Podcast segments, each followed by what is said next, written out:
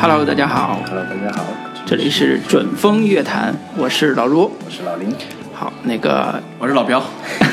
我们身边还有一迫不及待 个的要跟大家打招呼了。是，嗯呃，从那个声音的效果，呃，听起来大家也就知道，嗯这次我们换了一个新环境，在一个高端的咖啡厅，是，然后是也是用手机来 录的，我们尝试第一次商业运营这 个节目。可能是这个录音效果可能不是太好，啊嗯啊，就是凑合听 吧。啊，大家多多包涵啊。但是呢，也有一个另外一个效果就是，啊、特别有现场感，嗯，就像听我们几个人聊天儿一样。对啊，我们本来也是想达到这一个大家聊天儿效果，嗯啊，所以呢，我们继续对跟大家聊以。前聊的时候感觉有点端着，嗯，对我们这次可能稍这微次真的放端松不了一了，点哎真的端不咱了。们咱们在那个猫屎咖啡嘛，猫屎咖啡给咱们不是赞助了一下嘛，有吗？ 赞助了一个五 折嘛。对对对，周末打折。 嗯，咖啡馆环境特别好。开玩笑啊 对对那我们言归正传吧。嗯，这期要跟大家聊一个什么电影呢？这期刚刚上了一部国产啊、女性主嗯算是女性主题的电影吧，嗯一部女性导演的新片儿处女作，对叫《过春天》。对，春天也是跟现在这个季节非常的哎非常搭。嗯对，哦对，我女儿也叫春天，这么巧啊，啊嗯，然看后了我是不是？ 然后这个片儿其实我今天看上映三天，但是票房其实非常不好。对，也就五百多万这样的一个成绩。对，其实跟朋友圈还有公众号口碑比，啊、还是差的不少。嗯，嗯，因为豆瓣评分现在有八点零吧。八点零，对，非常高的一个分数。嗯。那这我完全是一个错觉。我看我朋友圈好多人在刷《过春天》，过春天。对对对对我以为这片子票房很高呢，所以我们这种就是影视行业内的人士看朋友圈都是错觉，就感觉全世界都是在做影视的，全世界都关心电影。关心这种偏文艺向、独立向的电影。嗯，但是也希望说大家听完我们这一期节目之后，也对这样一个有点小众题材的、有点个人风格的，嗯啊、这样一部女性题材电影感兴趣。嗯，行，那还是我先简单介绍一下影星影片的一些基本信息吧。好的，导演叫白雪，是北京电影学院导演系的这个学生，然后据说是做了差不多十年的家庭主妇之后回来，这个拍摄了一部处女作，跟我们之前我们没聊过，但是另一个也是导演处女作的这个王一淳的《黑处有什么》嗯有点类似的，他也是是做了这个好多年的这个家庭主妇之后回来拍电影，嗯结果一鸣惊人。那编剧呢也是包括是白雪，另一个叫林美如，据说是这个白雪当年回去电影学院这个念研究生的时候，那个她的一个看到一个香港的学生，这个写了一个剧本，应该就是这个林美如，嗯然后她比较有所触动，然后自己这个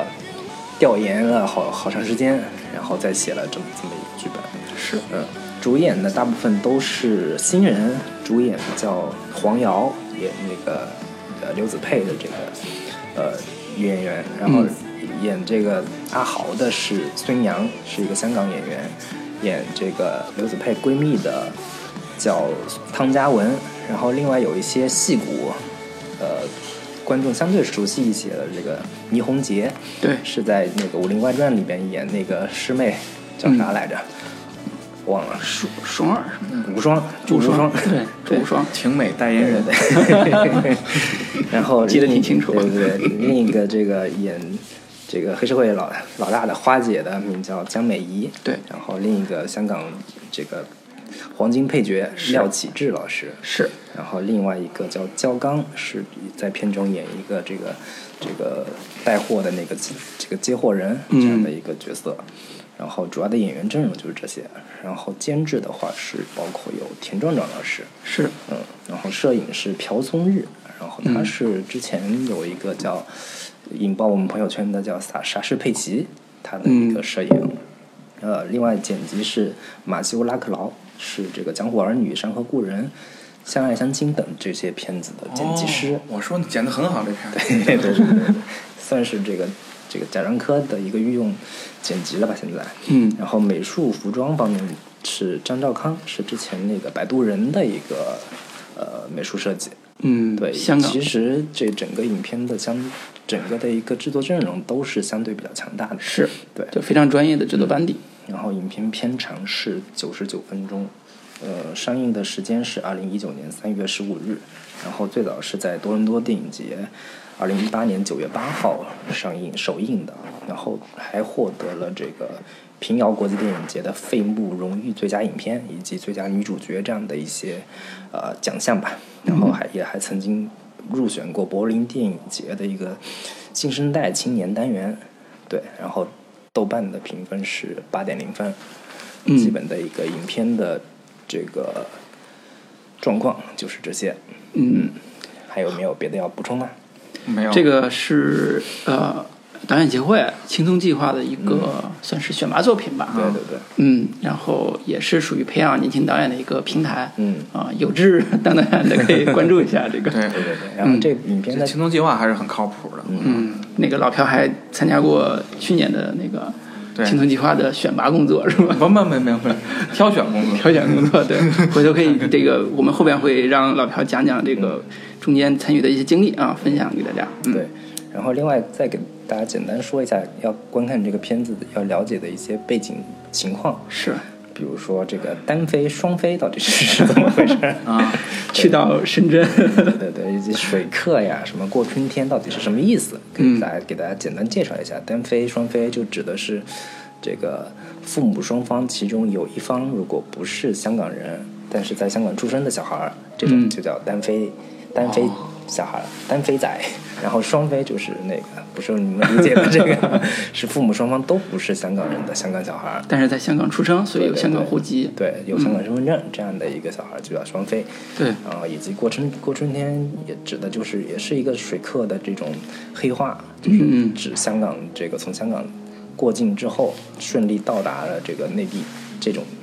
这个情况就叫做过春天。就是带水货，说嗯白了还是就之前我比如说苹果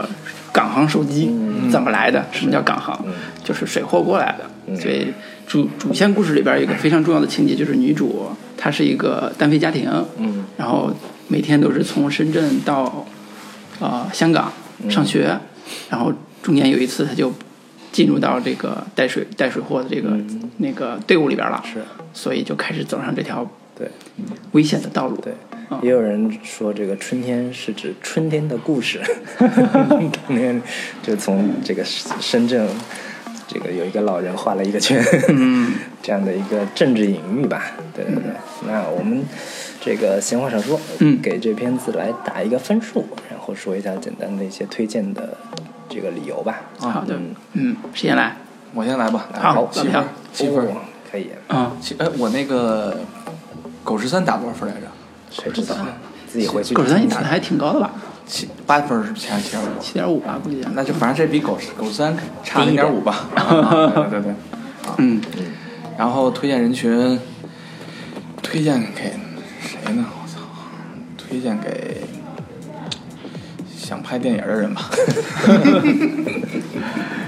啊 不是，我我首先那个我推荐给这些那个呃，我想推荐给，因为现在票房很很低嘛，嗯嗯然后票推荐给这个广大的这个电影爱好者，嗯啊，嗯支持一把，嗯啊，这个片子的质量和这个内容的营养分量，我觉得不不不，这这点票房我觉得有点有点有点，有点不不值是吧？对对，不止，不应该是有嗯这点点亏票房，对，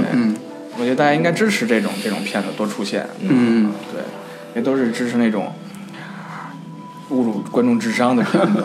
对，嗯，所以大家都去看吧，而且也是年轻导演处女作嘛。对呀、多多多排排片儿，对吧？这些原先的经理们，如果你们是听众的话， 是吧就别少去看那什么一吻定情什么之 类的。而且很好看，而且很好看，嗯，它不是说那种特别沉闷的文艺片儿，对，是，嗯对，很精彩，嗯嗯。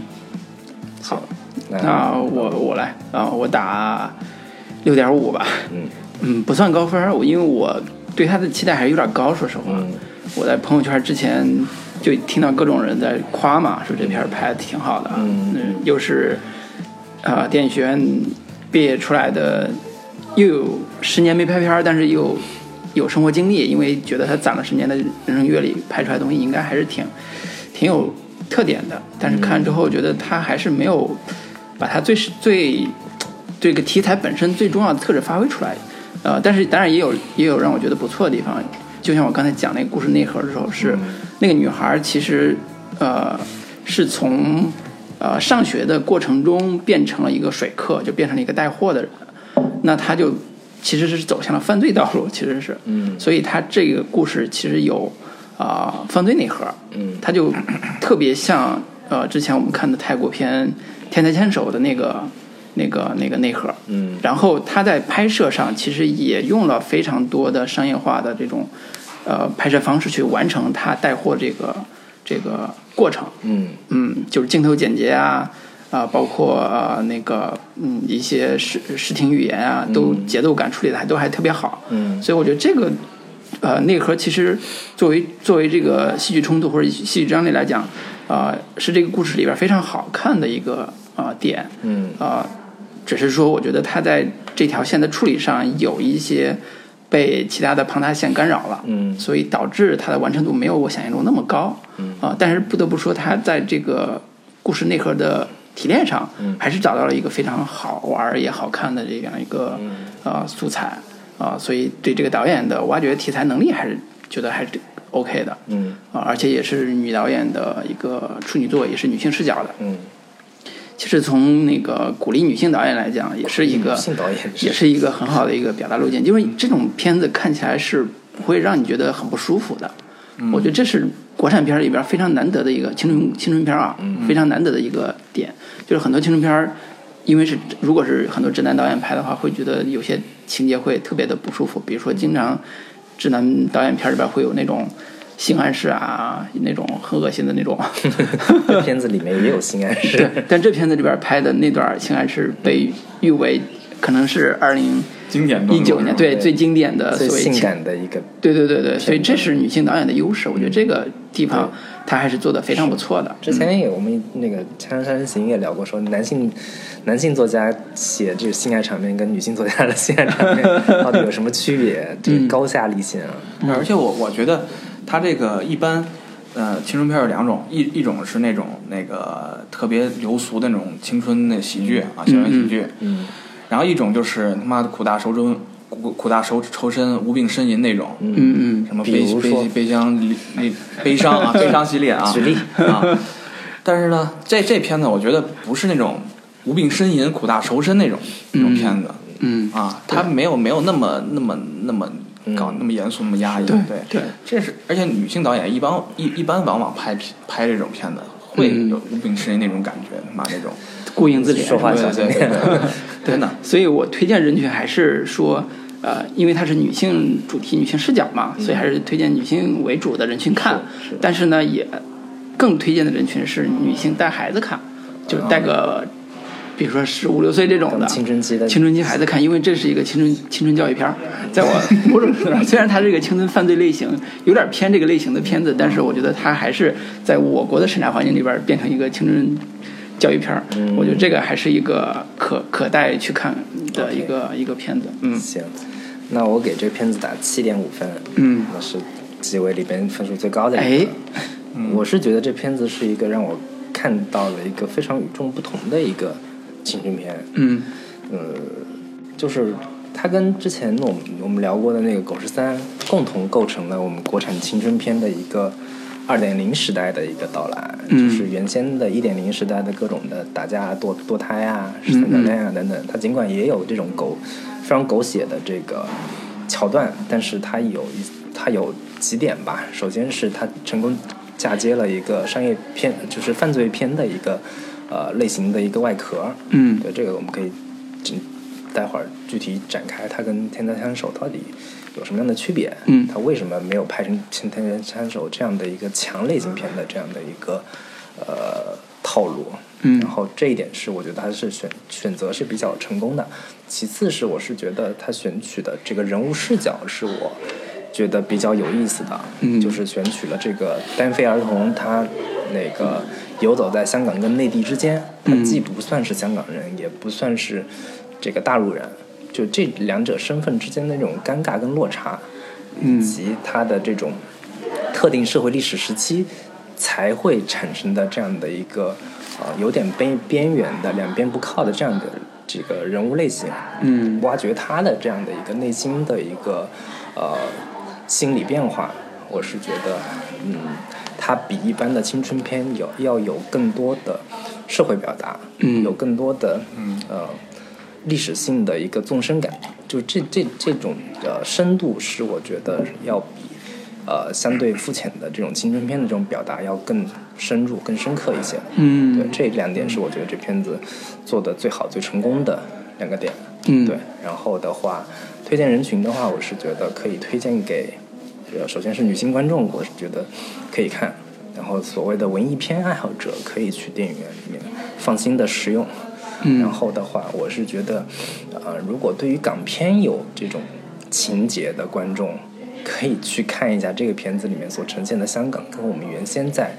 那些香港电影里面，比如说这个呃《重庆森林》啊，然后嗯，其他的那种什么古惑仔是吧旺角黑夜呀、等等的这样的一些片子里面所呈现的香港，宵，对，到底有什么区别，有什么不同，以及对于我们我我上学的时候，之前一直会有一个话题，就是说，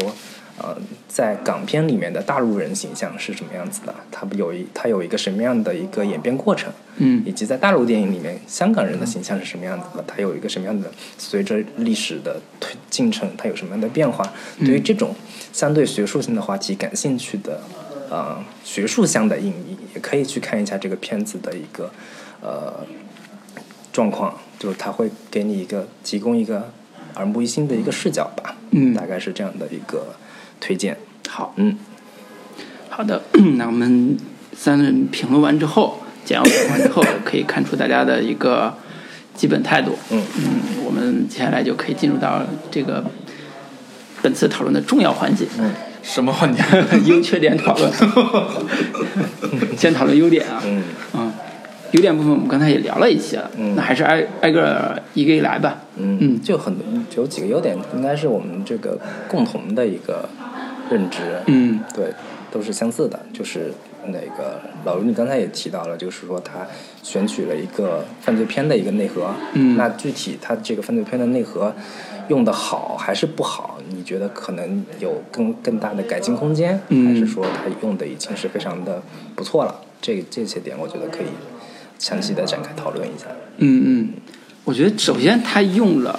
呃这个内核之后，他整个故事的走向和主题就变得特别的清晰了。它不会像很多呃文艺片的那个故事一嗯样，它显得特别的零碎。比如说像刚才老飘说的，很多文艺片就特别闷啊，特对，别不知道嗯或者在说讲什么纯啊。粹在讲一种情绪，对纯粹一种青春青春期的那种迷茫呀，对对对，对，但没有一个具体的事的行动性的事件来给它这个串联起来，对，而且大部分的青春片都特别喜欢讲青春残酷。嗯，成长中被欺凌啊这种事，跟社会其实跟外部社会其实关联度没有那么高，但是自自我世界有非常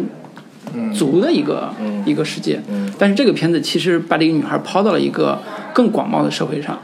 她不单要穿梭在呃深圳和香港之间，嗯同时也进入了一个真正的犯罪组织，就是那个水走私集团、嗯水货组织那个、那个里边儿。所以这样的一个大的范围之内，它提供了非常好的社会架构或者社会背景，嗯让所谓犯罪内核有足够的可信的基础。就像嗯你说的，它是一个有社会感的一个故事的样态。嗯啊、提供了这样样态之后，这个犯罪本身发生在女孩身上，嗯是可信的，嗯是现实主义的，嗯是我们觉得是可以呃做成一个呃，就是在我看来做成一个有点青春犯罪类型片儿的这个模式的嗯一个东西。嗯当然，这个故事里边有个非常重要的一个呃呃那个呃特点就是。这个女孩在进入犯罪集团的这个路上有一个算是领路人吧，嗯，就是阿豪，嗯对，就是属于她的好朋友的男朋友，嗯，就是她好闺蜜的男朋友，然后她跟这个阿豪之间在后来有产生了感情，嗯然后这个故事你看进入到一个犯罪集团，阿豪也在这个犯罪集团里嗯边做事，他俩产生感情，这是好多香港呃犯罪片的经典套路、经典路数。嗯，那个那个，我觉得包括像王家卫早年拍的片子里边，最早的那个《王角卡门》，其实你想想，这个路数都差不多。嗯嗯，就是这种爱情故事里边儿，总会有一个呃女孩儿她陷入一个困境之中，然后她如何发生呃为爱情付出也好，或者是在这个爱在这困境中逃跑也好，就是有这样一个大的主线去推进。所以这是这个故事内核能让观众觉得有意思，而且觉得很好看的一个重要原因。中间他用了好多啊、拍就是纪纪实感的拍摄方法，然后拍到了他带着水货如何从海关那个检查出来，然后被叫住之后那种忐忑的心情，以及最后带一个大货的时候那种特别特别呃紧张的一种情绪。嗯其实这些情绪抓的都非常好，而且代入感也非常强。嗯我觉得这些呃拍摄的技巧，嗯其实很多都是类型片里边的那些元素，嗯呃，就是犯罪类型片里边都会有这种你如何躲避那些检查啊什么之类的那种紧张感，做的还是挺好的。嗯，呃，当然我个人还是觉得说，呃，从这条故事内核线来讲，它跟安好安好这条线来讲，它本可以做得更好一点，嗯情绪铺垫更更强一点，嗯啊、这样的话到后边。啊、他跟安豪被抓的那个细节上，可以有更好的情感爆发力。嗯，目前看到的是后边女主的情感戏是塌掉的，嗯所以这是我对呃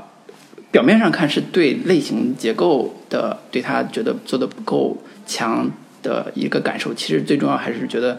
他的这种结构塌掉之后，直接带来是女主这个情感戏直接就塌掉了，嗯是他的最大的问题是这个。嗯嗯嗯，所以优点的部分也在这儿，就是它好看，嗯它不是那种传统大家以为的女性导演自自恋自影呃，就是自己在那儿那个自说自话的一个一个作品，嗯它有社会表达，嗯它有这种很很好的这种观看性，嗯嗯，我是觉得他在犯罪，他虽然融合了这个犯罪片的类型，嗯但是相对做的比较克制，没有说彻底做成像《天才枪手》这样的一个、嗯呃纯强情节的这样的一个类型的东西，嗯就是呃，比如大量的这种排就是过关过关的这样的一些紧张感也有，但是嗯没有做的那么的。呃，极致的戏剧戏剧性那么强，拍的跟《谍影重重》一样的那种，呃，这个怎么怎么调包呀，又怎么、怎么几个人配合，把把这种过关的戏拍的那么的像像香港警匪片那样的一个模式，嗯嗯我觉得这种都是做的相对比较克制的，以及包括她，呃，闺蜜之间三角恋的这样的一个呃桥段的这这种相对比较狗血的这种戏份，也没有说拍的怎么哭天抢地呀、嗯然后两个女人为了争一个男人怎么怎么展开一个一个一个情感的这种大大撕逼、大爆发，这些点其实做的相对都是比较克制的，这个是她保持住了她本身的一个片子的文艺片的一个气质跟一个方向，这嗯这个几个点我都觉得还是让我挺满意的。对，嗯老朴，你是觉得？我是觉得它最大优点是，我觉得它，嗯，就是很，其实很，其实挺难的，就是你你做一个类型片儿的那个故事壳儿，嗯然后把你想表达的，包括人物所所所所所跟其他跟其他周边的人，包括他的家人，包括包括他朋友，还有他的恋人，嗯嗯把这几个关系融在串在这个故事外壳里，嗯是其实是很难的。嗯然后他其实做到了，而且完成的不错，而且这个是还是有逻辑的。他是因为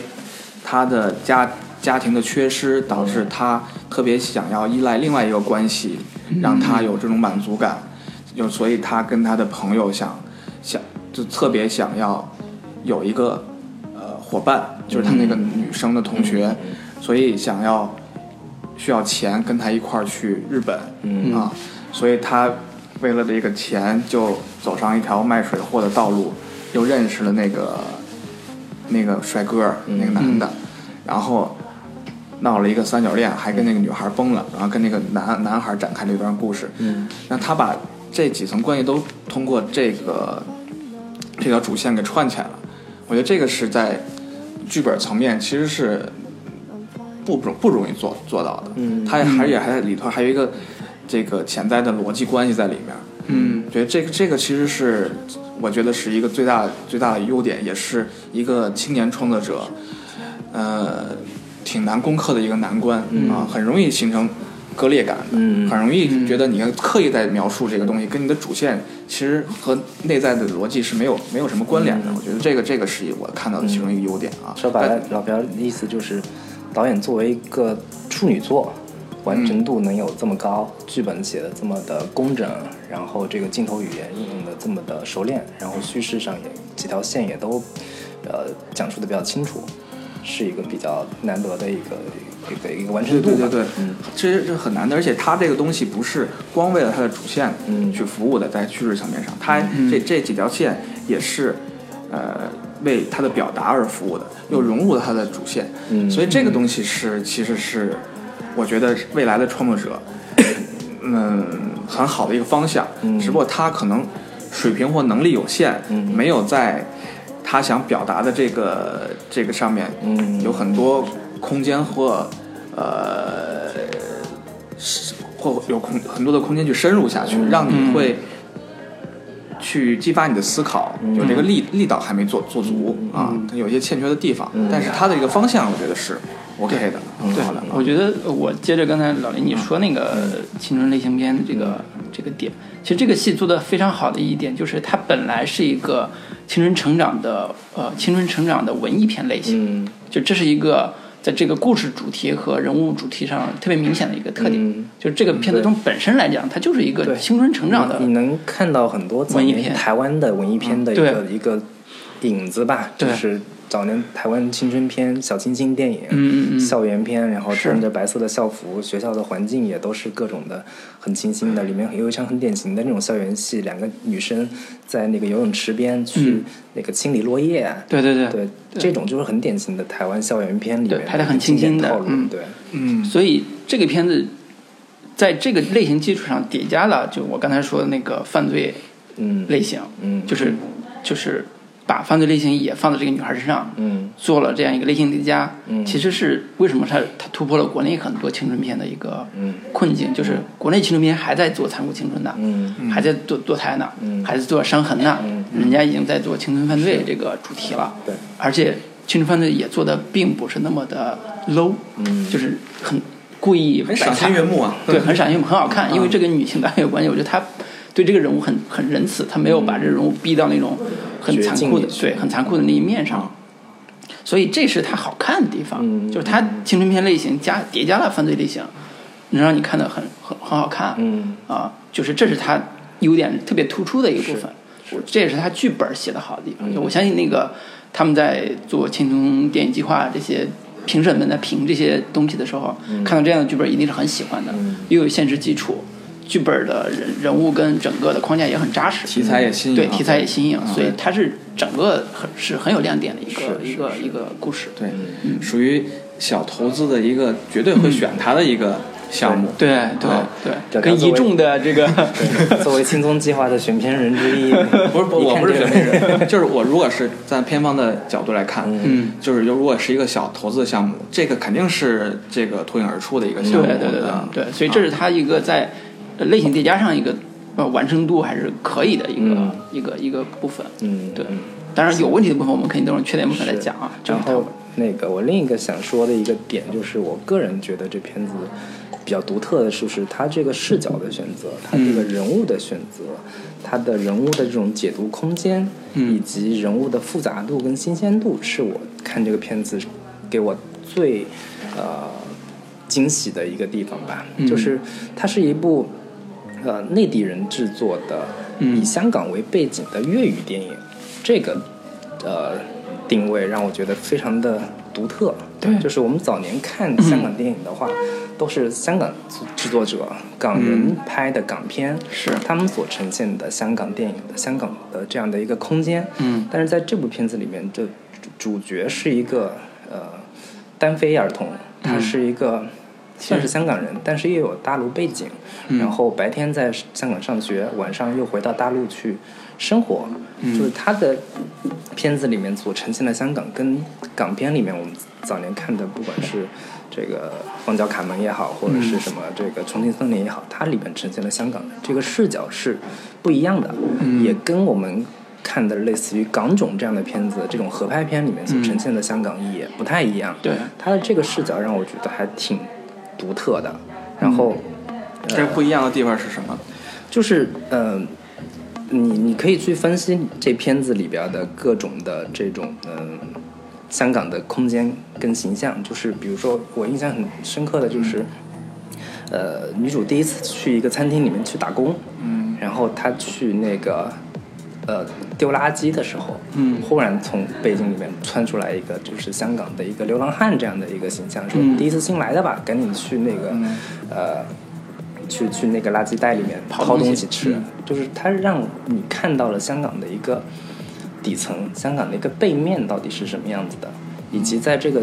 另一场戏就是紧接着有几个操着普通话的这个大陆游客的感觉，说丢了个戒指，对在然后吵架对，在吵架，特别这个。呃，理直气壮，特特别这种暴发户的那个感觉，嗯说我戒指很贵的，你们赶紧给我找到，会不会被人收走了之类的，说这种又呈现了这个香港空间里面这种大陆大陆人的一个形象，就是这种都还让我在其他的港片里面不太能看到的，传统的类型片里面的港港片里面不太能看到这样去呈现香港社会里边的大陆人、香港人，以及从这个女孩的视角去看香港社会里边所存在的这些呃香港这个城市空间也好，香港的这个大陆人他们的一个状态也好，都是比较耳目一新的。然后你再去看他的这个影片里边所呈现的香港人本身，包括他的那个父亲是一个蓝领阶层，嗯但是是一个我们稍微学术点说，就是一个坍塌的一个父权的形象。嗯他已经很，他代表的是上一代的香港人，他们的一个精神状态是什么样子的？他不再是早年间我们看到的香港人的那种特别呃高大上的、特别的这个精英的那那那嗯狮子山精神对对对，那那种那种特质。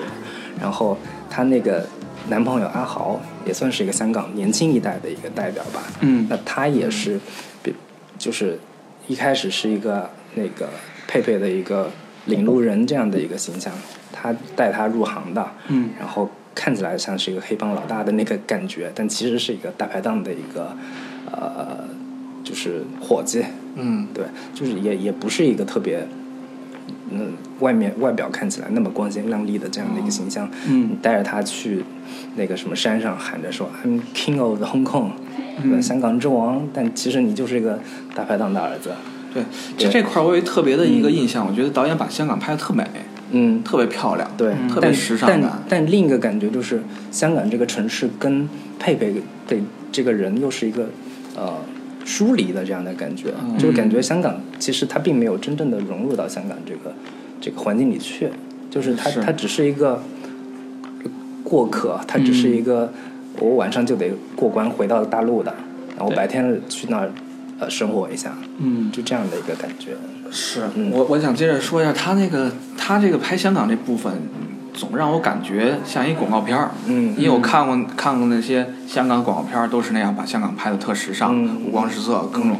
玻璃和光晕的那种交叉嗯的叠影啊，等等，看起来很漂亮，就带给我一感觉很假，嗯，很就是刻意，虚的感觉，很精致，嗯就我就觉得，嗯，这是导演有意为之的，想营造这样一个感觉，还是捕风捉影的去拍一些漂亮东西，嗯就是导演认为香港的一个，还是在大陆人心中的一个一个面貌，嗯还是他。就是说，说白了，就是他真的理解、了解香港，还是不了解香港？嗯，我觉得他这个拍法是我印象最深的，就几个镜头，一个是，呃呃，最印象最深的吧，就是佩佩在呃外边儿找他爸，嗯他爸在餐厅里吃饭，嗯然后那个呃镜头又看到了。呃，玻璃外边儿佩佩和他爸那个、那个同样都在一个对嗯对都在一个印画面象里面一个印嗯象，对，然后其中有一个是镜像，就是啊玻璃反光看到的那个嗯影子。然后另外一个另外一个镜头也是类似的，就是佩佩在我、呃餐厅吃饭，嗯然后他爸出来抽烟，对然后抽烟的时候又是玻璃反光对映射出来的。这个是呃，其实我个人判断，他其实不是要拍香港怎么怎么，这嗯是文艺片的标标准拍法。嗯，就文艺片最喜欢的就是反光体，对啊所有 对，包括我们自己早年在学校这个拍片的时候，以及老师教教教会我们，就是我们充分利用这种反光的对哦镜像的东西去对呈现， 因为它有一个基本的语呃镜头语嗯言叫隔阂。对对隔膜，我我对我我我明白，但是就除了这块儿以外，你没发嗯现香港部分它的构图和影调是非常非常精致的，是很精是致是的嘛。是是啊，因为它它要跟其实我觉得这还是影像上做的不错的，嗯就是他在香港和深圳在拍的时候塑造两种不同的影像风格，嗯就是香港是精致，对然后深圳动感非常强，运动感非常强，然后有很多漂亮的画面，嗯，然后到了深圳的时候就。特别的，就基本上在家嘛对，自就然画主义面的那个对感觉画面非常简单，然后嗯张家里也很乱，然后镜头也是非常呆板的调度，嗯就是表现出死气沉沉的一面。所以这是呃导演的镜头语言的寓意，就是他觉得女孩儿就是佩佩女主在那个香港那个环境里边儿，好像更如鱼得水。嗯实际上在故事里边儿有个非常重要的情境是，她到了呃花姐，就是到了那个呃水客他们走私的那个基地，就是在地下室、类似那种环境里边儿。嗯佩佩是故事里边最开心，那是最开心的那个对那一段儿，是她融入了一个新的环境，成为那个那个环境里边儿大家接纳的成员，嗯然后她变成了那里边儿大家喜欢的人，嗯那她是最开心的，所以这是，呃呃，香港给她给这个女孩儿的一个安全感，嗯啊、就是外边儿光鲜亮丽的那个环境没有给到她，我然我后插我插一句啊，关于那个环境的这个表现啊，嗯就画面来讲，就你刚才提到了，就是它那在外景和内景嗯也是有区别的。你们可以看到那个外景特别非常漂亮，嗯但是内景的时候，包括那个仓库嗯的对对凌乱对，包括那个那个呃男主那个那个帅哥的这给人捞面那嗯啊种捞面馆儿嗯啊对，是非常非常乱的，非常特别脏乱底层的那种对对对环对境它有一个有一个有一个有一个对比，嗯好像是表面五光十色，很漂亮，很精致，嗯，但是但是这个底里子有点儿糟你糕，过度解读一下，就是就是说，你香港这个地方表面看起来还是这么的光鲜亮丽，但是其实内在你稍微哎呦深入下去，我跟你讲，现这个感觉就跟现在大陆人嗯到香港旅游的话，对对香港的印象是一模一样的，对尤其以包括为像电视上看的都是五光十色的，但是到现场一看说，哎，怎么这么旧啊？这么小，对，我才就我就想表达这个这个这个观点，就是说包括在台湾也是这样，导演导演这这这种这种这种这种输出嗯，有点过时了，嗯，就是香。香港其实外外表也不是那么五光十色的那么漂亮，很脏乱差的车在街上，你知 道吗？一个小店一个小店非常脏乱乱的，不像那个北上广这种很干净的地方。嗯我觉得这个这个他可能刻意这样，但嗯是这其实不是一个，这要这么拍可是一个过时的拍法，可过时的一个理解，嗯真的啊，我但是我觉得至少影像完成度上对对对来对讲对是对有对比较明确的表达的是是，是嗯嗯，我觉得他就是，嗯，另一个另一层表意，就是刚才我们也说了，就是他把香港拍的这么美，尤嗯其是外在拍的这么的国际大都市的那种时嗯尚感，但是呃，跟女主进行一个对比，就是这么。华丽的一个地方，这么一个现代大都市，却不跟是我的对家人嗯跟 女主又却找不到她的容身之处，这两者之间是会形成一个这种呃应对关系的。嗯嗯，对对，所以这里边比较好玩儿就是一开始你说那个，这是一个大陆女导演嗯嗯拍的一个跟香港有关的非。或者是香港的讲更多的一个嗯女性成长主题的电影，那他大陆人怎么看待香港？嗯呃，怎么看待大大陆跟香港之间的关系对？其实是有一点点嗯隐含的意义在里对边儿对的。嗯对，你尤其是你在对比我们早年间看到，比如说《甜蜜蜜》，嗯两千两千零零一年的左右拍的片子，是那个时候香港还是一个让人向往对的地方。梦逐梦之城那样的一 个一个感觉，包括是《榴莲飘飘》这样的片子，嗯，讲述就是早年就是那个北姑北上呃那个南下去南下对去去去去捞去捞工金作嗯捞金的这样 的一个一个地方，就到然后再到现在，其实香港人自己现在拍拍的电影里面也会有一些。顾影自怜的地方嘛，就是嗯觉得说现在呀，大陆人也富起来了，我们香港还是这个已经越来越被抛下了呀，越嗯来越不再是当年亚洲四四小龙这样的一个、这样的一种夕阳无限好，只是近黄昏的那那种、那种感触吧。嗯嗯在在对比现在，其实都会有这样的一一些感，就是感触在。对，嗯，咱们稍微说远一点，嗯你你们觉得导我演们在说的这已个经够远了。 导演在这个片子里嗯是否有一种呃隐含的态度，或者有一个隐含的表达在里面？嗯就是说，香港人是否接纳大陆人？嗯是他他他他有没有呃欲说还休的这个部部部分呢？就是香港人对大陆人的态度，嗯这导演是什么态度？嗯，他会还是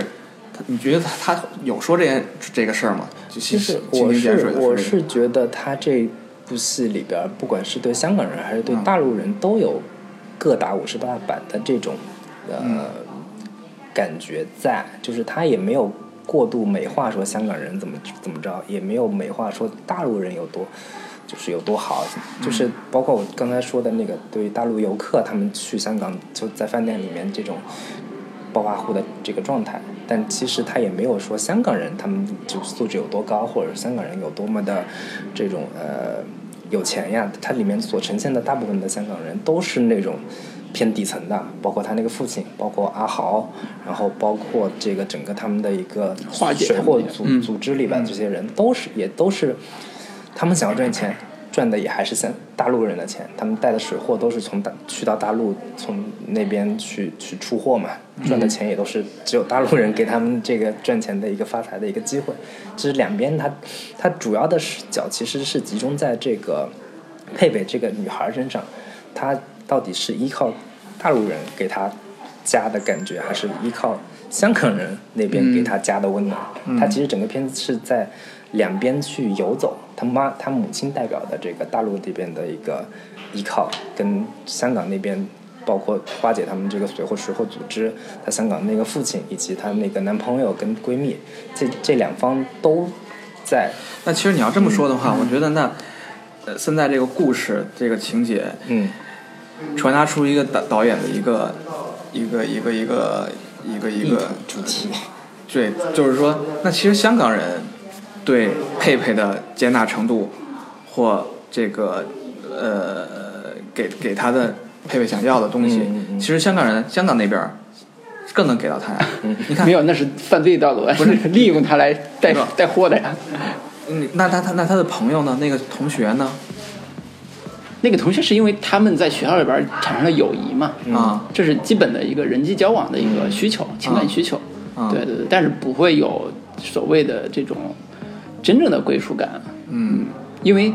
这里边就涉及到一个为什么说佩佩这个人是一个很尴尬的一个身份存在，嗯就是因为他他是一个呃呃，是应该说是深圳家在深圳的人，嗯，但是他的身份，他的身份证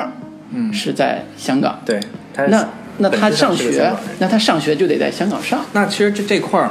呃所以他的生活按理说应该是在香港，但是他的生活不得不在深圳，嗯，所以这就是两边的一个我知道，困但是境但是但是导演在讲述的过程中，可能这方面没有太太太彰显或者太明显。比如说吧，嗯啊，如果说他导演去讲，其实香港那边儿这个这个地方也不待见他，嗯那他可能会讲这个学校里有一些同学对他有排斥的嗯具体的举动，那嗯但是他有有一其中一个同学对他是、嗯呃关系好的，哎。他他可能会讲这个，但是这对他没讲这个，那就是对没有那么彰显出来这个排斥的感觉对，。所以这这个就是缺点部分，我觉得可以聊的部分，是吧对对对啊并没有对太太对嗯深入的对对对，关于这个话题人物，关于这个佩佩这个角色，他的身份认同和他的处境，嗯或者叫身份困境，嗯这部片子做到多少，以及他真正表现出来的这个困境的逻辑点到到底在哪儿，嗯对情感点在哪儿对，嗯其实这是我觉得缺点部分可以好好聊聊的。对，另外稍微再补充一下这片子的其他的一些优点吧，嗯然后你一会儿可以说一下，就是他在电影感这个层面上做的还是比较不错的。对啊，他对包括刚才我们也说的，就是它大量地通过镜子呀、反光体这样的一些东西去呈现女主的内心世界的一个呃心理的一个外化。比如说，她透过那个有一面镜子，她去观察这个她的闺蜜跟那个阿豪之间的一个互动，嗯只能通过镜子去。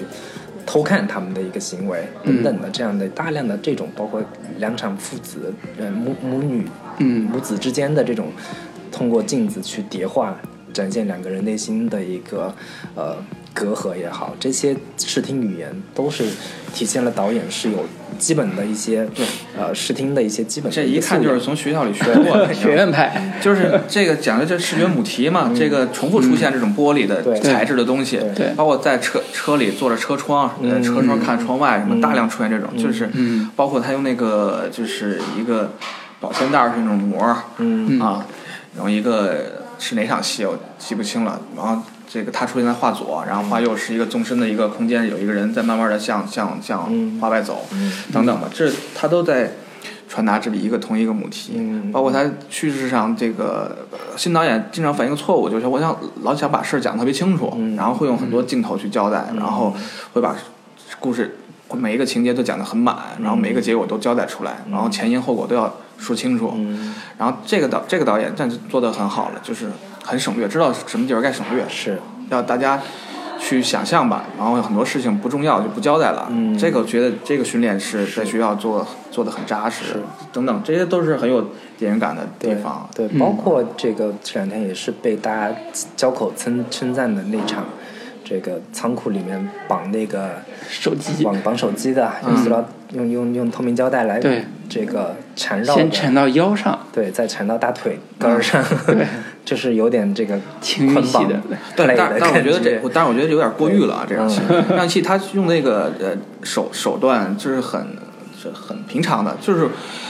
灯光和声效那种气息、喘气的嗯对，声就音嗯是，红色的光，然后有带一点绿，对，这个把两又一长镜头往一男一女离得很近，然后喘息的声音，大家自然就很想当，又是一个很暧昧的灯光，所以我觉得有点是过誉了嘛。嗯，他只不过拿了一个创意，就是绑绑手机的。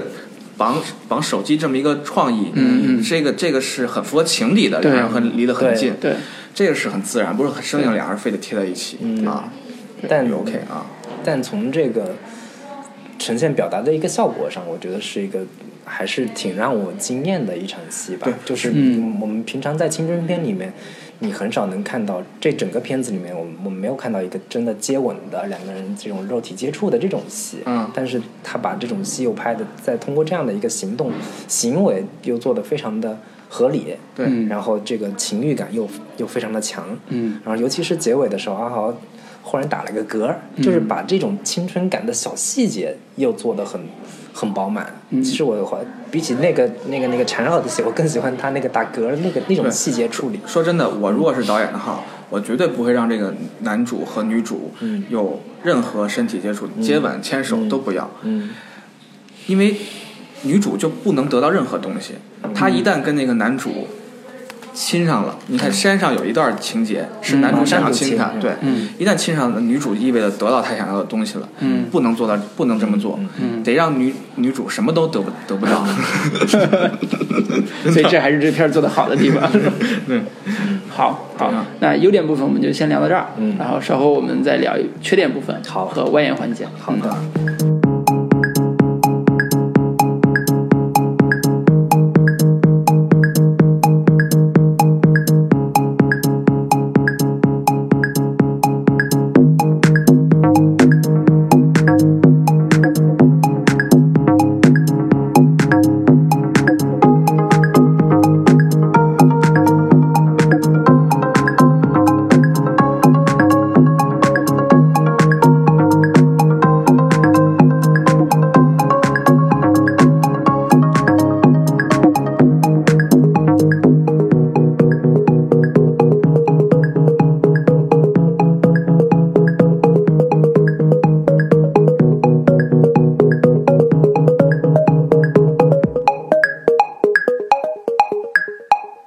Walking,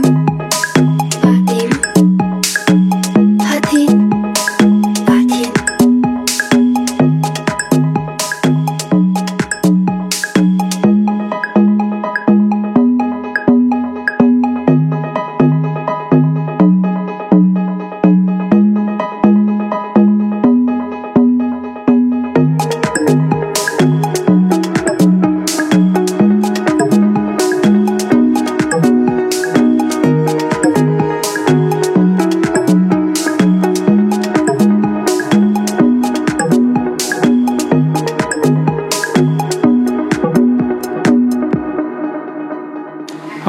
继续回来，我们接下来聊聊那个缺点部分，还有外延环节。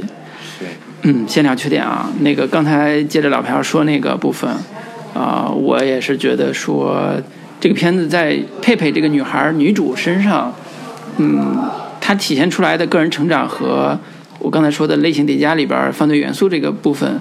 其实我在我看来，它完成度更高的反倒是就是呃让人觉得好玩的，反倒是这个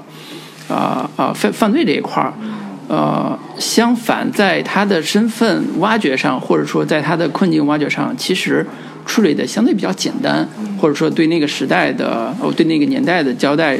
呃，表现上相对比较单薄。比如说，刚才老朴提到了说，她这个女孩儿佩佩，在学校她到底是一个什么样的状态，我们能都能看到她学校里边有个特别好好的一个女闺蜜，就是刚才我们提到的那个阿豪的女朋友。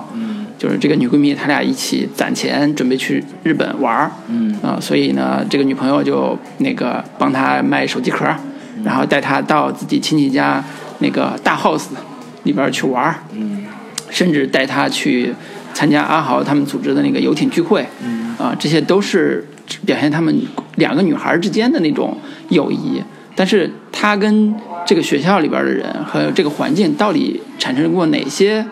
啊、隔阂或者哪些距离，其实并并没有展开去聊，或者展开去去做，甚至包括我们刚才讲，包括他拿着十六岁刚满的那个身份证，呃，去呃找工作，也对他这个香港人的身份也没有任何的啊、就是讨论。呃，他对自己是香港人这个身份，在这个故在这个故事里边儿，其实也没有看到说特别明确的表达。所以我个人是觉得，呃，本来佩佩作为作为一个呃新香港人吧，就是在那个那个环境下的一个单非家庭的一个香港人，其实是有应该是有一些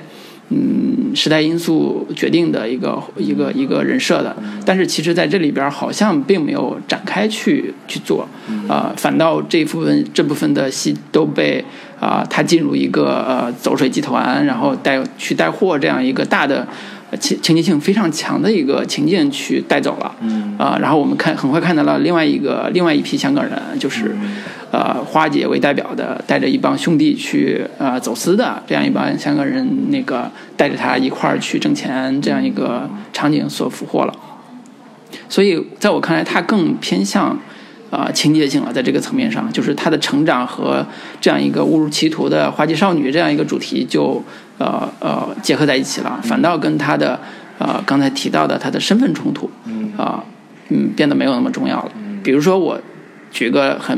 就刚才举的《甜蜜蜜》的例子，《甜蜜蜜》里边对于呃张曼玉演这演的这个女孩的身份冲突，其实交代的挺清楚的。就一开始，她作为一个那个嗯，从大陆过来打工的一个女的广东人，对，呃，广东的那个过来打工到麦当劳店吧，嗯当服务员的人，然后他特别看不起这个不会说广东话的 这个这个黎明，然后后来发现哦，自己就后来他那个去到呃补习班吧，嗯嗯啊，然后补习班里边也是各种来学广东话的人，就这种环境其实是一个社会环境，一个社会氛围，交代了大陆人和香港人作为香港对香港身份的这种向往和认同。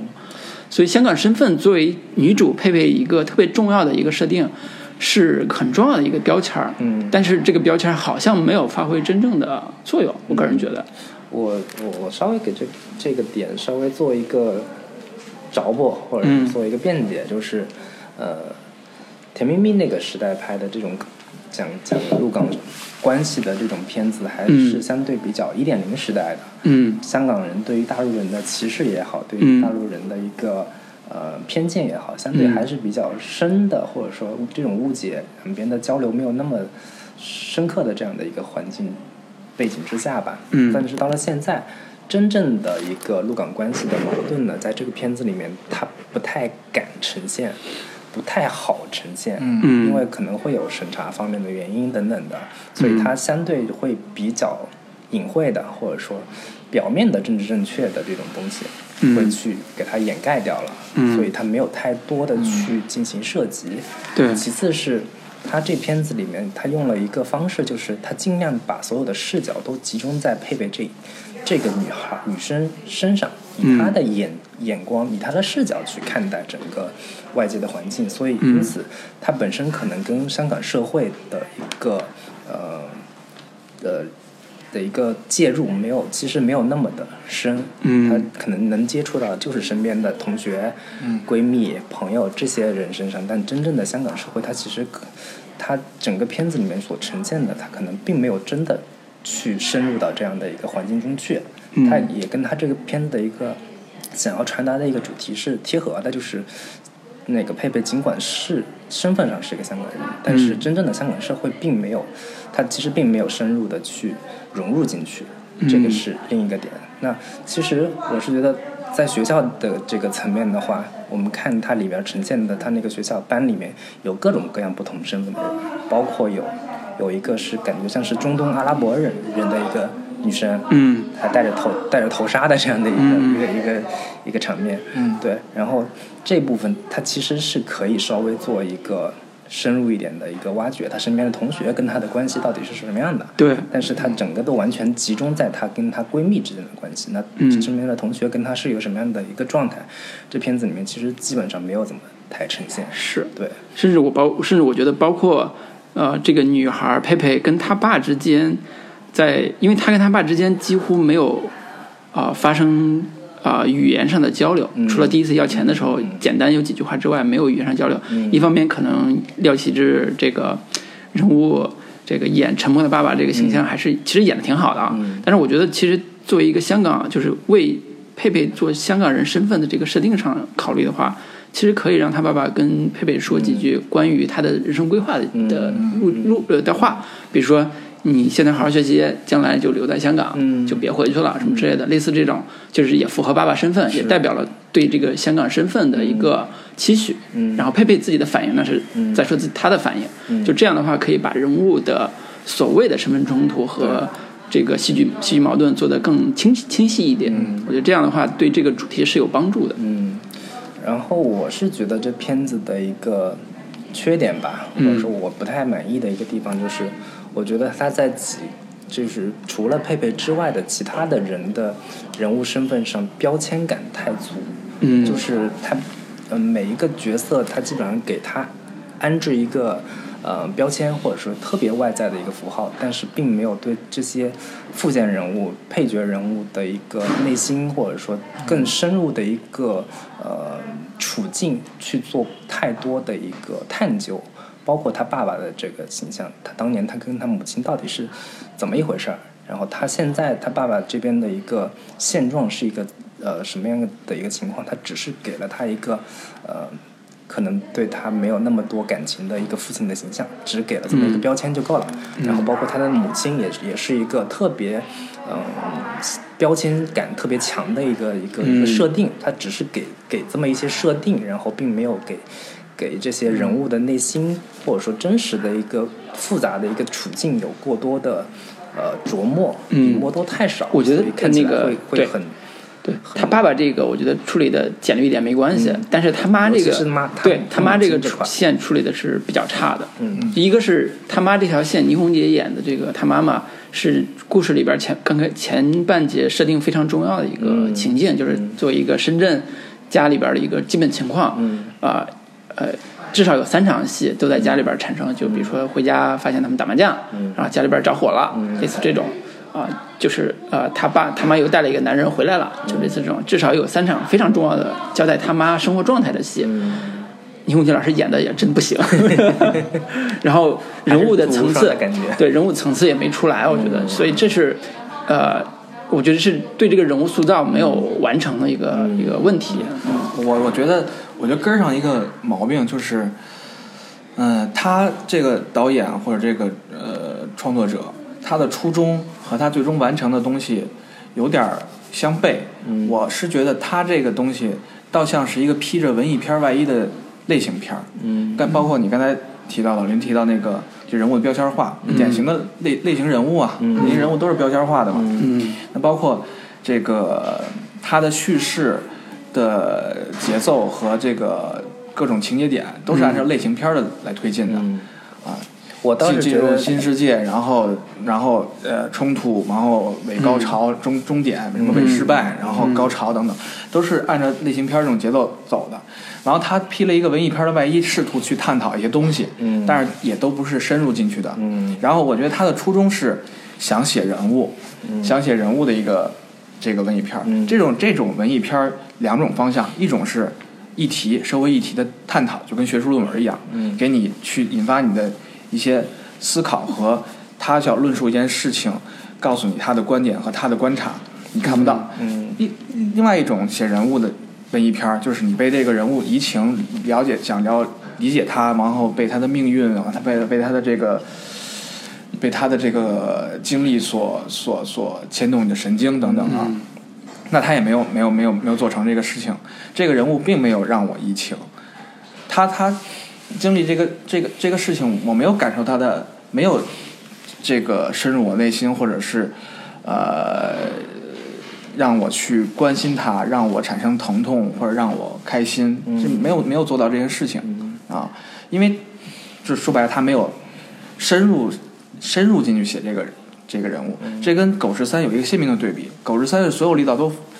都触达了一点，就是这个小狗至于这个女儿、这个孩子这一点，嗯所有的人物关系、亲情、朋友嗯都是出这这一点。嗯而这个而这片子就是力道是散的，嗯他妈、他的朋友、嗯他他妈和他的女闺蜜，嗯跟这个运水货这个事儿毫无、嗯毫无关系，嗯只是她男朋友这个带引号的男朋友是跟这有关系，嗯力道就就偏颇了，是所以没有让我有，而且他讲水货这个事儿，他也没有讲的是说，呃，比如说什么可能让我更心疼是女主角，嗯这个花姐实实在在就是利用利用这个人，嗯然后到到后来可能更更残忍的去对待他，对让他明白包括哇塞其实世他界的真相是什么，里边有嗯一场戏是花姐逼着他去运枪嘛，对就是我期待后面会有真的去让他去运枪，然后制造对一个特别紧张的一个对这样的一个高潮性的情对景，但这没有可，这可能让我更会更心疼这个对这个女孩儿，她没有这种对嗯这种这种力量出出现，所以就会让我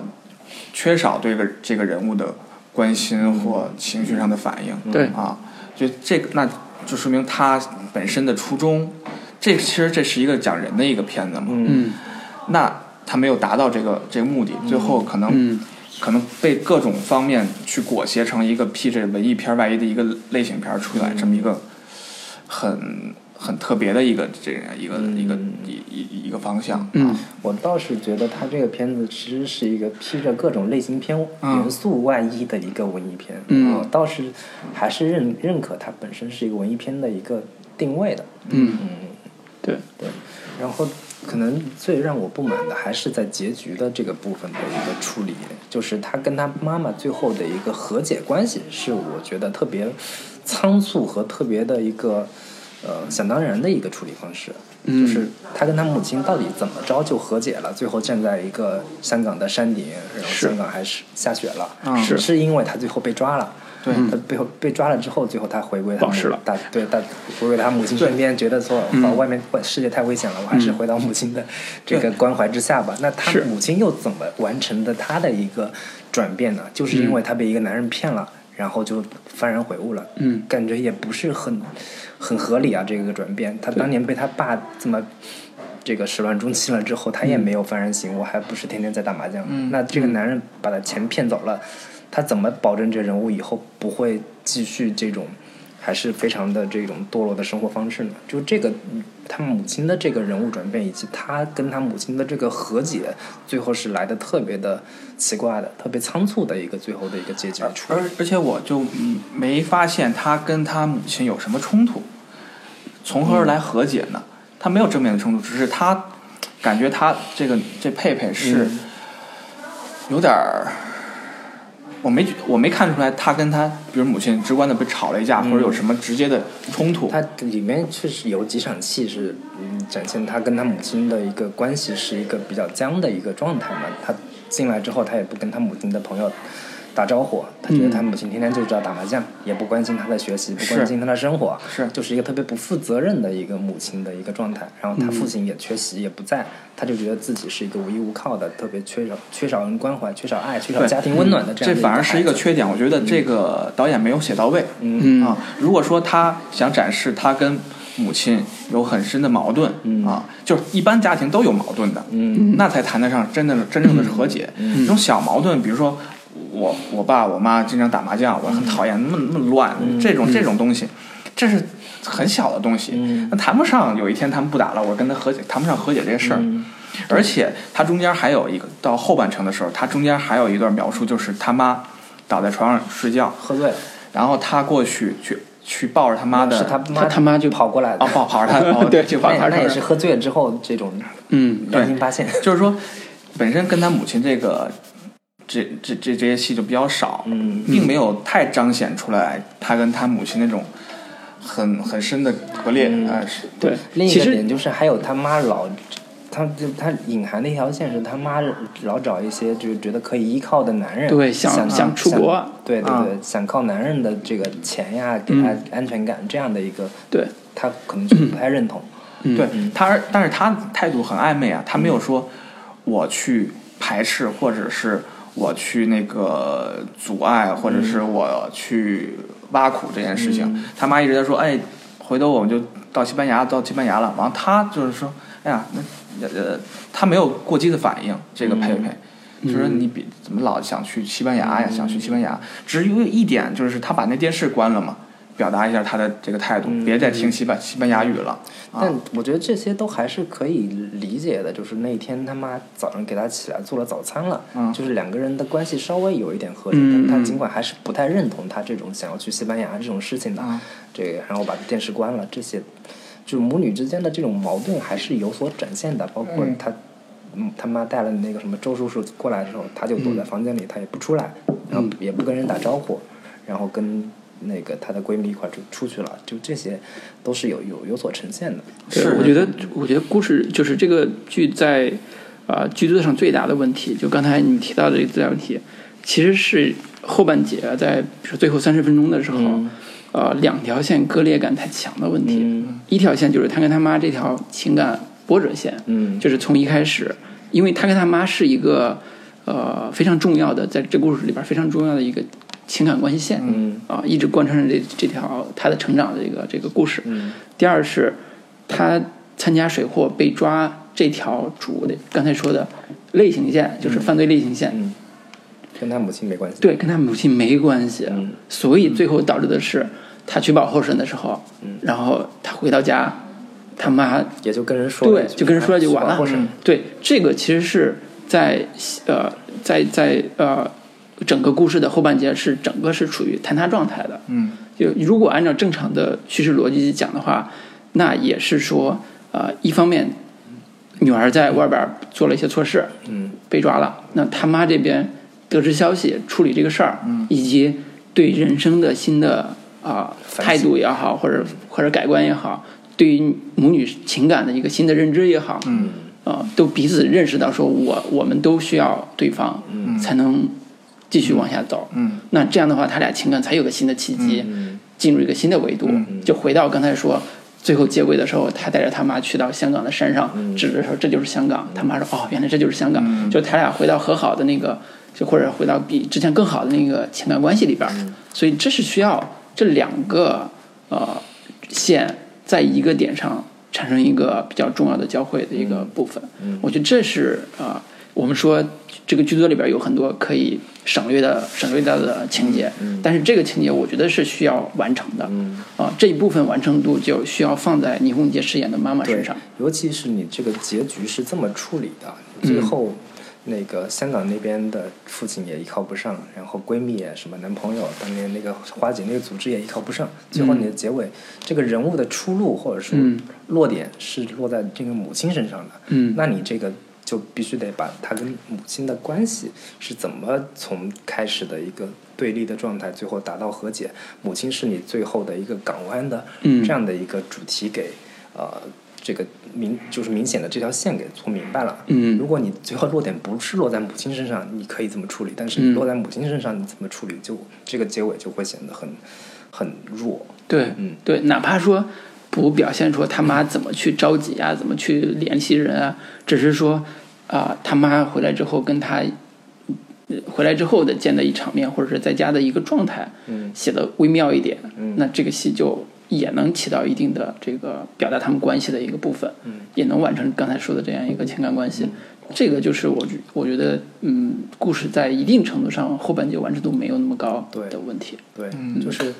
我我提一个不同的角度啊，嗯最后的落点落到他带他妈去那个山上看香港，嗯完了他最后又来一句：“哦，这就是香港呀、嗯我、呃有没有可能最后导演还是一个很消极的一个一个一个一个一个表达？啊嗯就是说，母亲啊还是不了解孩子，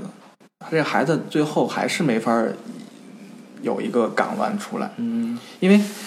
其实这个佩佩是在香港经历了很多了，嗯但是母亲什么都不知道，嗯包括香港她也不了解，嗯而是自己的女儿在香港了解已经体验了很多很多了，嗯而她的母亲只是能看到香港一个远景儿，嗯一个一个一个一个一个当一个旅游景点儿一个一样。嗯，这个我觉得，其实两个人还是相差很多的，我觉得这个不冲突，就跟我们出来说我出来工作见了大世面了，回到家我还是我妈的儿子，嗯这个不不影响啊，我再去哪儿都不影响我跟我妈的关系啊。嗯是就是如果都关一系不样好，那就是关系不好；关系好，那就是关系好。如果说他到最后，他跟他妈的关系会进入到一个新的阶段，嗯那这个新进入新的阶段，这个契机和推动力就要非常明确，而且嗯完成的这个过程要有一个铺垫。嗯我觉得这是一个做人物关系的一个很重要的对部，分。所以我我的意思是说，他没有想落到他和他母亲这个人物关系在在转变嗯这样一个点上，嗯，在说这个事儿。不是，我觉得是很明显已经转变了，是很明显嗯、因为他前面所以他现在显得突兀，他就是前面他太硬了。嗯前面跟他母亲的互动几乎是没有的。嗯然后在结尾的时候，他跟他母亲一块儿爬着山，到了山顶上，一块儿出去户外活动。这个其实是一个很明确的一个母女母女之间的一个情感和解场面和解的一个场面。嗯。嗯对，所以这这也是说，呃，嗯，虽然作为女性导演， 但是在这个片子里边处理这个母女关系的这个呃几场戏，包括这个关系里边，我觉得还是不是特别的好，对不像很多像甚至包括李玉吧，之前拍那个《红颜啊》嗯这种类型的片子里边处理处理这种呃亲子关系，会更残酷，嗯会更写实，会更有呃那种针对性。嗯就是这个片子里边儿，在很多问题上都是一种温和现实主义的嗯处理方式。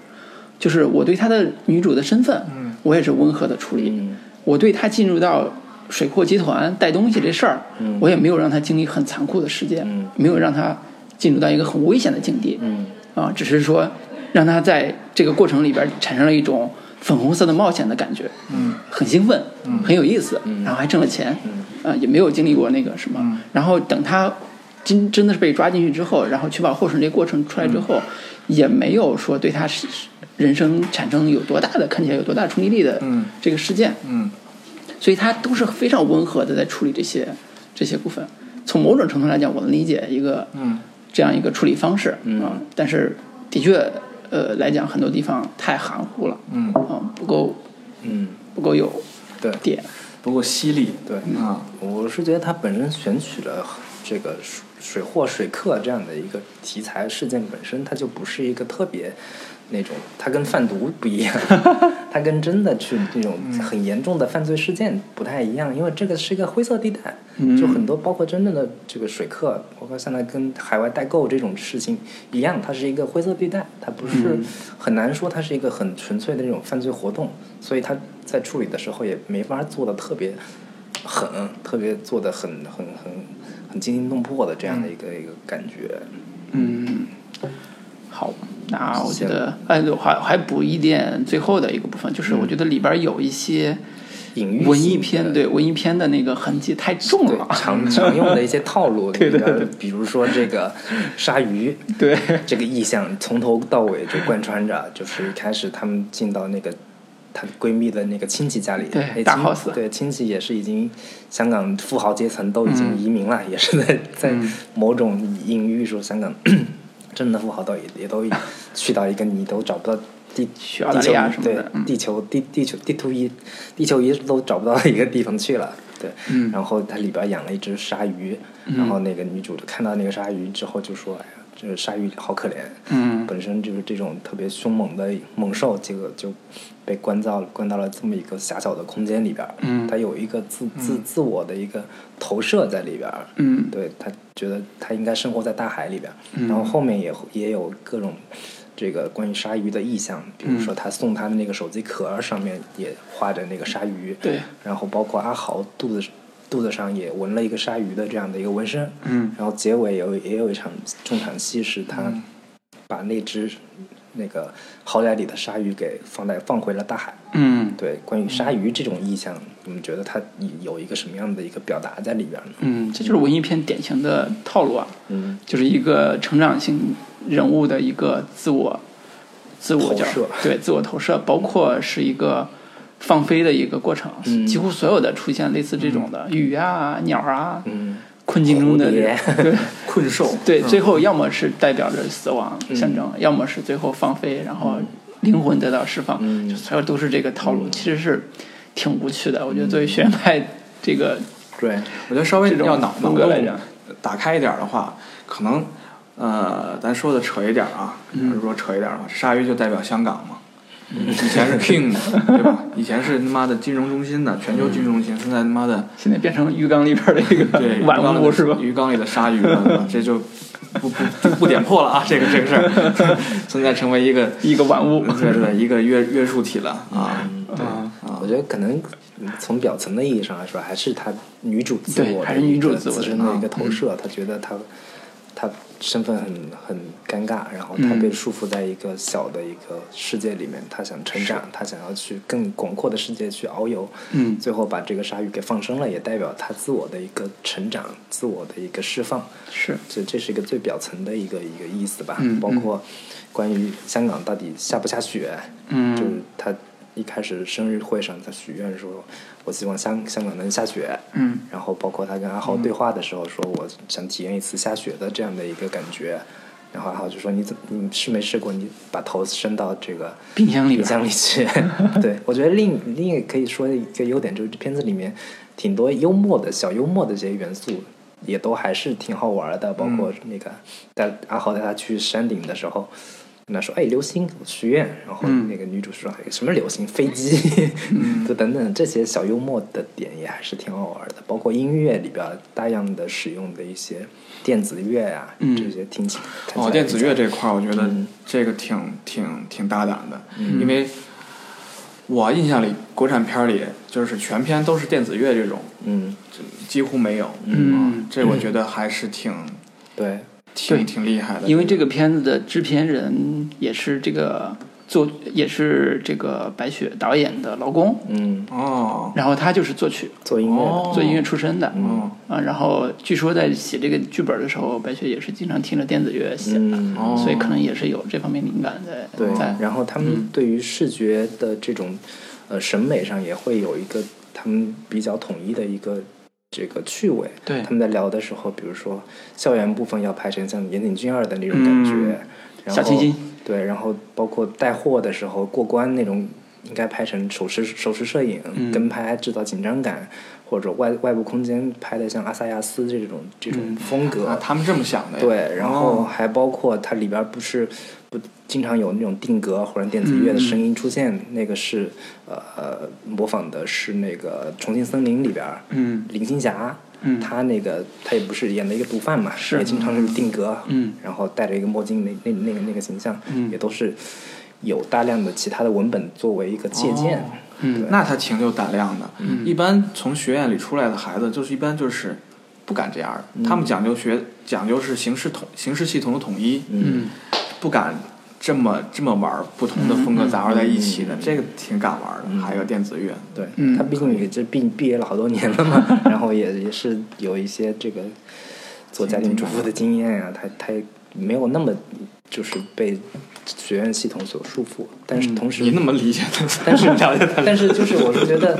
就是包括之前的那个那个文艺燕拍的那个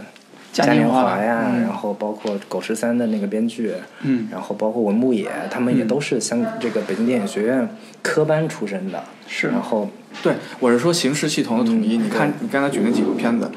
他们的形式系统就是他们的这个镜头语言嗯都啊是风格都是统不一一的样的，，都是统一对的，他们的内容跟他的表现方式是非常统一的。嗯嗯，嗯，就是很对少能有这种胆量，就是包括片方也有胆量。嗯，你这个拍摄方案、拍摄策略是这样多种多样的选择，嗯嗯你去组合在一起的，这个其实是，嗯，不是一一般人敢有这个。对，所以这个导演其实是有能力拍出更好看的作品的一对个对一个导演。对，其实可以驾驭很多对，可以把自己所谓的社会议题的东西稍微不要那么执念。我觉得他，我看采访里边儿经常他会提到说，我想表达一个什么样的社会主题，什么意嗯对义，。他我觉想有有一些社会表达，对对对想嗯有对一，但是我些觉得这更个对他来讲其实难度太高了。对对对对对，他不要把这个东西作为学院派一个嗯负担的东 西，就是非得有点逼格啥我的。觉得这就谈到一个，就是一个现在一个行业现状的问题。嗯，就是这种新兴学子，然后刚学学成归来，归来，归来，完走入社会，要要想表达一些东西，他们想要表达东西。嗯，然后拍纯粹的商业片儿呢，就感觉这个故事的价值感会变弱。嗯，那我有些想有一些表达，所以我想寻找一个路子，就嗯把两个兼而有之，这样。嗯，就容易给自己制造很高的一个难度，因为是很难的，又有表又有表达，又有又有又有商业这种东西，嗯嗯非常非常难的。嗯对，就就是你说怎么办呢？你知道吗而且而且说就是想要有表达，也得有这种水平去支撑你这个表达，嗯和市场能兼兼容起来。嗯，那关键是我觉得是文本跟影像风格得支持。嗯就是现在的呃这个片子，我个人还是觉得它的影像风格跟它的叙事文本其实是有断裂的，后半截是有断裂的。嗯就刚才讲的，它的文艺内核跟后半截产生强戏剧冲突的这条犯罪类型内核是有冲突的，嗯啊，导致的结果就是后边很多嗯那戏这是是这断裂个的。这是文本的问题啊，对，这是文本的问题。文本嗯文文本就就是除非你是满足某一个文本，比如说你是为了满足文艺文本，那就是刚才说的，把他跟嗯他母亲这条线做得更强一点。对。如果你满足类型文本，你就把那个犯罪那个事儿写得更好看一点。我我有一种怀疑，就是他这个是他的水平造成的这个问题，就是你让他做社会议题的表达，他这个年龄和他的生命经历嗯不足够支撑你想要得到的那些东西。嗯我觉得但你要我你要觉得我这个我是在哦觉得在我嗯讲我身份认同，在讲香港和大陆环境的嗯这种不同东西，嗯你得有多少阅历或多少深入的认知，才能深入浅出嘛，才能表达的这种嗯这个举重若轻。这个我不好倒说是吧不觉得说导演一定非得有自己的就是亲身经历，或者说这种阅历，因为导演本身是需要处理很多自己可能并没有亲身经历的，你需要通过大量的调查、嗯大量的采访，你去完成这样的一个经验的一个累积。对，对，这也属于阅历嘛，对这也属于对他的阅历。但比如我觉说得那个许鞍华二十七岁拍什么《投奔怒海》，嗯，那个故事跟许鞍华自己人生经历其实没有什么关系，但是它是一个社会事件、啊新闻事件，而且那时候比如说香港有一批新电影浪浪潮，都是拍的现实嗯底层的什么农民啊什么的，都是反映香港本土的现实主义的那个、那个故事，啊所以这个都是关注它跟记者的记者的视角是一样的，关注社会问题，啊然后挖掘社会问题背后的那个人人的困境，嗯然后把它拍成电影，啊它未必说主题上一定有多深的那种探讨，它但是它的整个社会话题是特别强的，嗯所以这个片子也是说，它它关注到一个社会话题，但是它其实不管从哪方面原因啊，这个社会话题是一个表面上的一个话题，它很快进入到一个情节上的一个、一个故事，但是情节故事它又在最后很快又变成了一个呃文艺片的东西了，嗯就是就是跟它的文本又不太一样了。所以这种妥协，我觉得很多时候还是创作者自己没有想清楚，嗯或者自己没有真正的服务于呃自己的表达跟这个类型本身的需求。嗯哦，反倒是受困于我自己。我我我个人觉得是他这个事情本身，他想探讨的社会议题，嗯他没想透，或者他以为他看了很多资料，琢磨透了这个事做了情，很多的这种现场采访，他肯定要做这种东西，嗯毋庸置疑的。但是写了好几万他做的字这的个这个东西，我觉得是他自以为他琢磨透了这个东西，但是他嗯琢磨这个东西还有更背后还有更多的东西，嗯他没有嗯嗯在他的这个呃阶段没有没有到位的东西。嗯我觉得如果真他真的想做一个牛逼的市场和表达兼容的东西，嗯那背后的东西他琢磨透了，嗯然后他在商业和表达这块儿嗯能兼容更好。就我看过一篇文章，就是分析那个是黑暗骑士的，嗯他从那个社会学方面去分析黑暗骑士，嗯就说明这个诺南已经在这块儿已经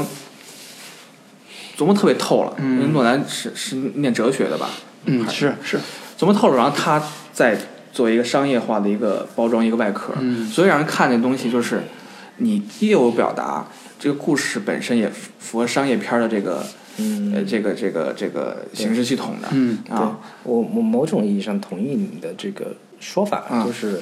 它有点像是那种特稿式写作的而拍摄成的电影，嗯有点像速是写当然非我虚刚才构说写要作要的求那太个高了啊，那个那这个感觉，很像嗯那个什么故事 S F M 里 面经常会出现的这种什么。十六岁十少六女，岁少女什么水货经水水货生涯、水客生嗯涯之类的这种感觉，有一有一个特别明显的这种采访得来的二手经验所写就的这样的一个文本。但是我是个人觉得，我不排斥这种特稿式写作或者说非非虚构式写作所产生的这种文本，它比一般的这种呃相对比较浮浅的、相对比较轻浮的这种青春片的这样的一个呃模式或者路数要更有，或至少我个人上会更喜欢这样的一个。嗯，你看嗯，就是说，呃，一一个年轻的创作者，他如果不写自己的故事，就像狗十三一样，嗯狗呃十，三是是自己的经历，对，是自己经历，所以他更感染人嘛。嗯他因为他更带着这个感情和自己的生命经历去写这个事儿。如果不是这样的话，去写一个别的故事啊，脱离自己生命体验的一个故事的话，就很容易沦为现在这样这种片子带给观众的一个感受，就是啊，看跟我隔着呢，跟我跟我隔着呢。然后你想探讨的更深入的东西，也没达到那个地方。然后呢，就是嗯，它会显得不是那样一个，他观让观众感觉一个很真诚的一个东西。嗯嗯我觉得从从呃呃，咱们刚才聊这么多啊，从基准点判断来讲，这个片子其实是在青春片里边儿，国内青春片里边儿算是水平不错的。嗯然后真诚嘛，真诚嗯啊。第三个是他的那个呃呃呃，刚才说类型突破啊，就是类型叠加这一块儿完成度的也是 OK 的。嗯嗯我们刚才聊的都是说，它在某个维度上是不是还有更多的可能性，嗯以及它的它的那个缺点部分在哪些维度上现在表现的比较突出。嗯所以换句话说，